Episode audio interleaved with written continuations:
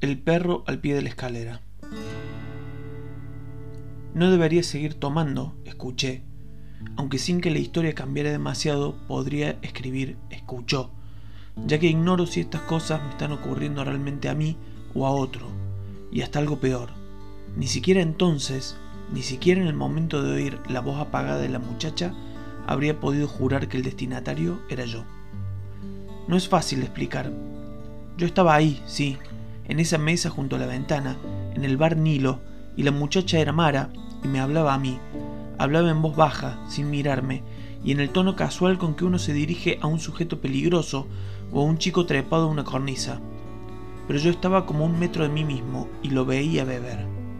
Y el que se emborrachaba por mí, o más exactamente por los dos, y hasta por el mundo en general, era el otro. Otro con mi nombre y mi cara.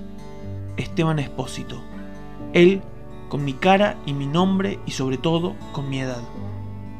Mi trigésimo primer año el cielo. Y él, a quien desde un alto otoño con lentas aves acuáticas le sonríe ahora Dylan Thomas agradeciéndole la paráfrasis, que en realidad es una cita equivocada, él brindó amistosamente con el aire, bebió de golpe su tercer whisky y, no sin cierta repentina urgencia, buscó con la mirada al mozo. Pero, algún día, con todo esto vamos a hacer milagros, se oyó decir. La muchacha, Mara, parecía muy ocupada en alisar con el dedo índice dos papelitos de color sobre el mantel, dos boletos. No lo miró. Milagros, insistió él, y ella se puso tensa. Vino del bueno, como en las bodas de Caná. Con todo esto, gracias a esto, a pesar de esto. Claro que... Claro que allá era agua, pensó, agua quizás sagrada, del Jordán, no adulterado y corrupto whisky nacional.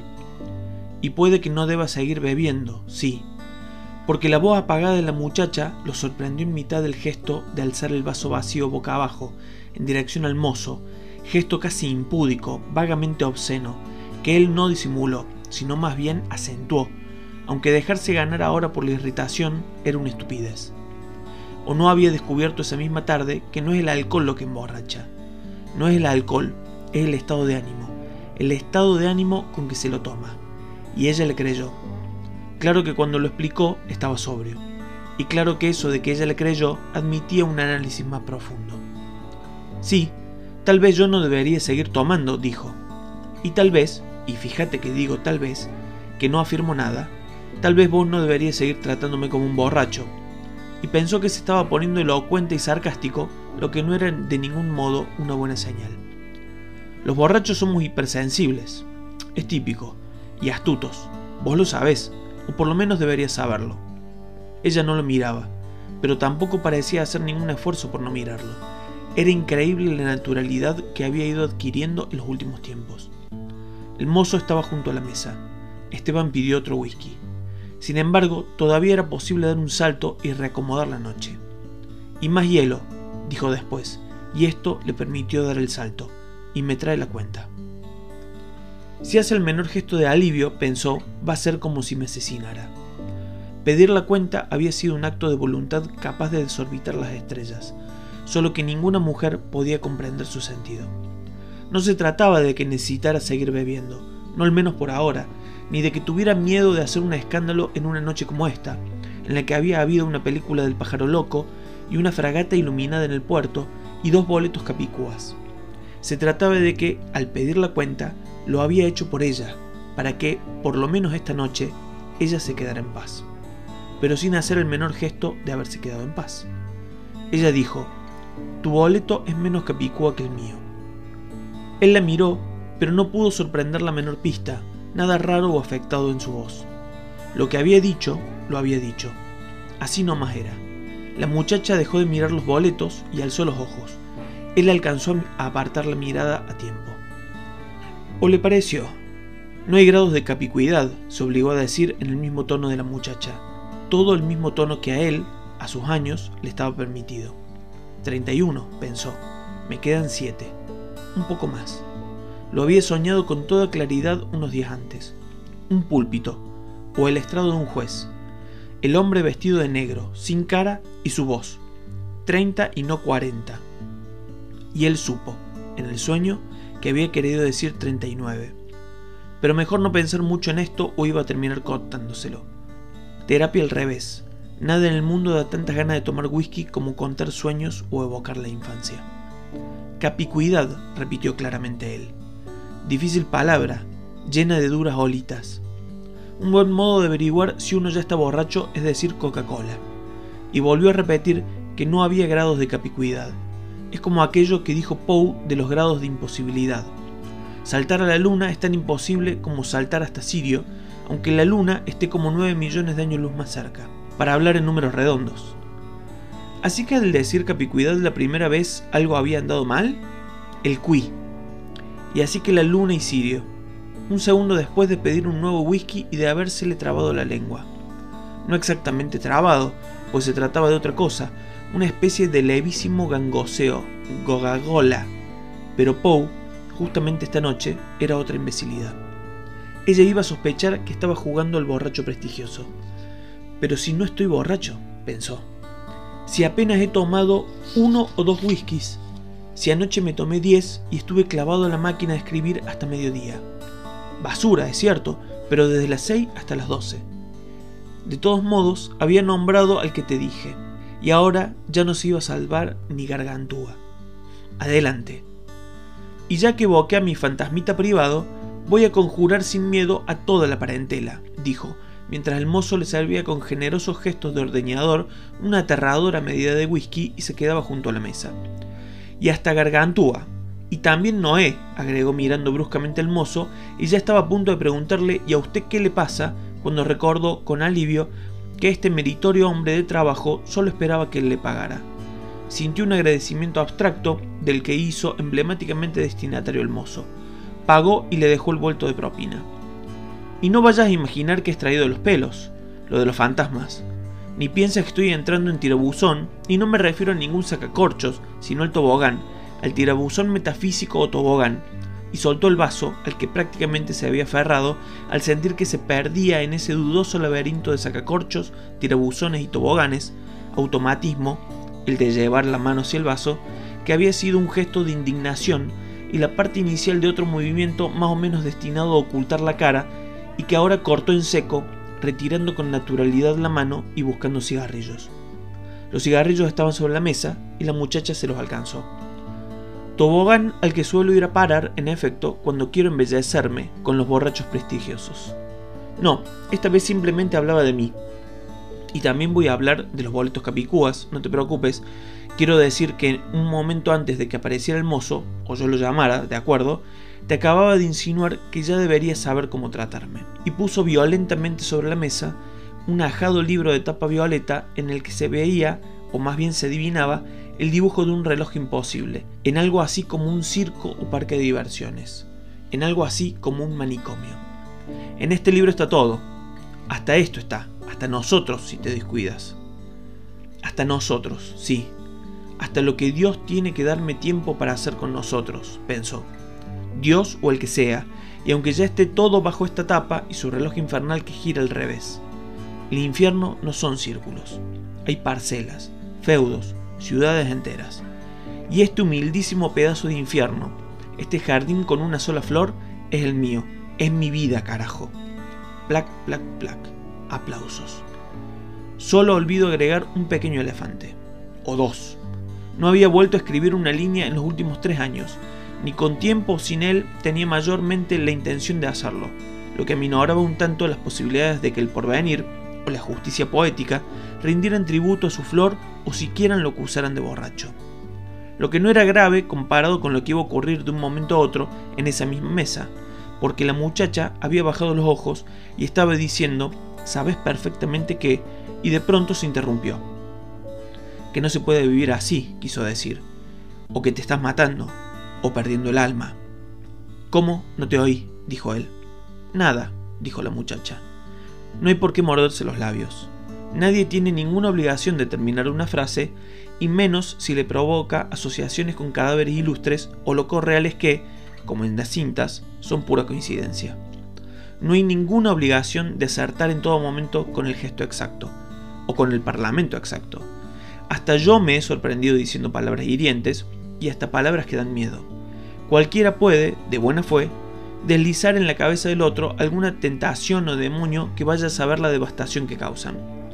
Hay frases truncas, sabes perfectamente que hay frases truncas, por ejemplo, que equivalen a todo el nitrato acumulado en las paredes de la catacumba de los Montresor. Me refiero a la bodeguita famosa, la del barril de amontillado. Por favor, Esteban, dijo ella. Te hago notar que no he tocado para nada el vaso. Solo tomé dos whiskies, o tres, y el razonable vino en la cantina de la boca. Porque de pronto recordó que también había bebido algo de vino, medio piojoso litro de vino blanco con tal cantidad de agua mineral que en cada trago se podrían haber criado pescaditos de colores, criado y multiplicado y llegado a la vejez rodeados de su prole, contentos hasta el delirio. Y eso no sería suficiente para alterar mi carácter aunque yo fuera una mariposa, o un pescadito de color. Quiero decir que no hay ningún motivo para interrumpir esta natural discusión, que es casi una ceremonia, un ejercicio del espíritu, un juego, digamos, entre una pareja a la que los años, ¿cuatro? Van cuatro años, ¿no? Ya le dan cierto derecho a estar hartos el uno del otro, de vez en cuando, sin que mañana deje de salir el sol y sin necesidad de que alguno de los dos sea alcohólico.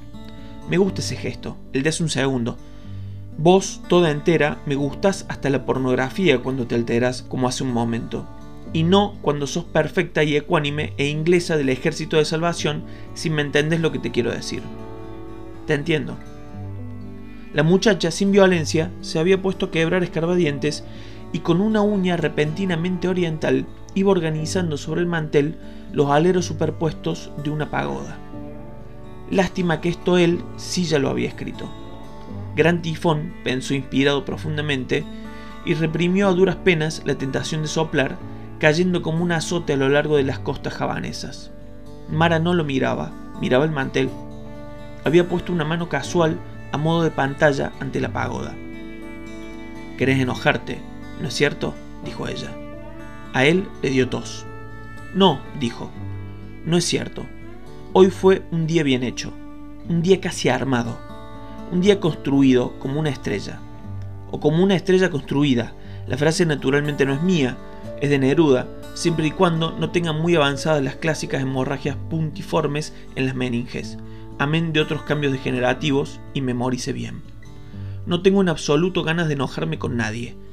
Todo esto venía, sencillamente, porque según te expliqué mil veces, detesto oír que no debo seguir tomando, máxime cuando no se puede decir que haya empezado a tomar.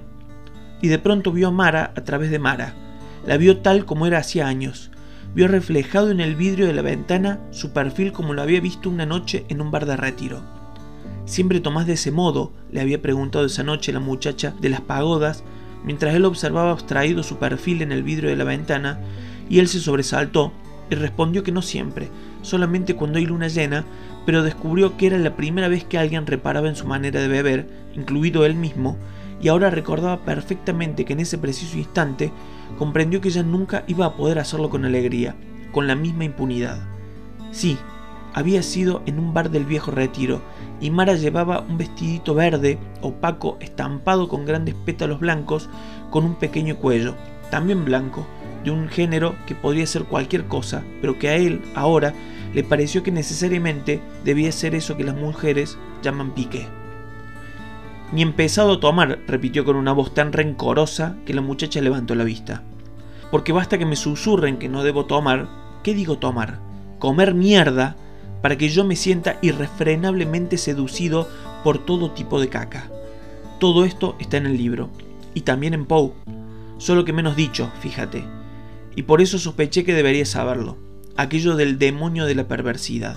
Y repentinamente, de un trago, se bebió el vaso de whisky. La muchacha parecía a punto de llorar. Pero vos no sos ellos, dijo Mara. Casi lo gritó. Él la miró un segundo como deslumbrado. Se reía. Eso sí que es una verdad, dijo. Pero no vayas a creer que me estás salvando de algo. No vayas a creer que acabas de decirme un extraordinario piropo. Vámonos.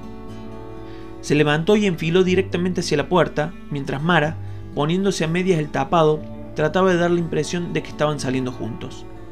Él la veía ahora por un espejo. Era absurda e increíble y de pronto la quería. Caminar poniéndose el abrigo no es una operación que encaje en una mujer. no al menos en una mujer como Mara. Era forzarla a simular una soltura casi masculina, obligarla a caminar y acertar al mismo tiempo el hueco de la manga. Era humillarla, hacerle una canallada mucho peor que acostarse con otras mujeres o echarle la culpa de estar acabado a los 31 años. Era desarmarla de belleza. Él se paró en seco y dio media vuelta, tan bruscamente que ella estuvo a punto de llevárselo por delante. Quedaron así, casi pegados y mirándose, hasta que ella soltó la risa y él le acomodó el tapado, no sin inesperada gentileza, y hasta, imaginó, con cierta aristocrática elegancia, y así salieron del bar, abrazados y riéndose, mientras él pensaba que ahora sí parecían un buen par de borrachos. Y pensaba que todo consistía en eso, en conservar la mínima joya luminosa de esta alegría momentánea, al menos hasta haber hecho las dos cuadras hacia su casa y haber cruzado la puerta del perro de la planta baja, insomne bestia que lo odiaba de todo corazón y ladraba, lo que le producía el invariable deseo de patear esa puerta o mearla, cosas que alguna vez había hecho, o ponerse a ladrar él mismo, ladrar frente a esa puerta desde la tiniebla del pasillo, lo que también había hecho más de una vez, ladrar en cuatro patas, mientras Mara subía por las escaleras como para que él la siguiera, o le decía no, Esteban, por favor, no, pensé en mañana, ¿para qué haces esas locuras como esta? ¿Por qué? No puede ser que te odies de esta manera. De modo que lo más razonable era recordar la fragata iluminada en el puerto y las películas del pájaro loco y los dos boletos Capicúa de lo que él había pensado y ahora lo estaba diciendo mientras cruzaban riendo el pasillo que ella le había hecho trampas, aún admitiendo que existieran grados de capicuidad, ya que nadie podía decir cuál de los dos boletos, si el que le vendieron en el viaje de ida a la boca o el que increíblemente les tocó en el colectivo de regreso, era de él o de ella. Pero lo más probable, y aunque ya estaba ladrando en alguna parte donde ese perro hijo de puta, lo más probable es que los dos sean tuyos, porque hoy es un día que fue hermoso, y hay tan pocos, hemos tenido tan pocos, Mara, que lo mejor es regalarte a vos en esta historia toda la suerte cautiva en dos papelitos azules o rosados para que dentro de muchos años seas feliz y quieras creer que mis boletos o yo tuvimos algo que ver con eso que al fin de cuentas, dijo Esteban mientras metía con un solo movimiento seco y preciso la llave en la cerradura, estar contento una noche bien vale jugarse el destino. Y si no, pensé en aquello de Fausto. Y ahora que llegamos con vida, voy a confesarte que me está haciendo efecto el último whisky, o el vino, o algo. No, dijo después, rígido y alerta en el centro de la primera habitación. No vayas a prender la luz. ¿Por qué? preguntó ella. Se veía en la oscuridad absoluta la inerme sombra de su sonrisa, se la oía en el perfecto silencio de la casa. Está loca, pensó Esteban. Por la fotofobia, dijo, síntoma típico. No, tarada, para darle un toque final de clandestinidad a la noche. Ladra, ladra no más, pensó en silencio. Te quiero, dijo. Y cruzaron a oscuras el primer cuarto y a oscuras llegaron al dormitorio. Y él la desvistió lenta y dulcemente, sin pensar en nada, ni en la máquina de escribir a la que había hecho un buen chiste al neutralizarla en la oscuridad, ni en la botella de ginebra que se echaba desde el barcito español que Mara le había regalado para su cumpleaños, porque era mejor no pensar mucho en eso, ni en la muchacha desnuda que tenía debajo y cuyo nombre olvidó de pronto, porque en lo que realmente estaba pensando era en el perro, ese monstruo, al que, sin ningún remordimiento, Esteban Espósito iba a asesinar cualquiera de estas noches.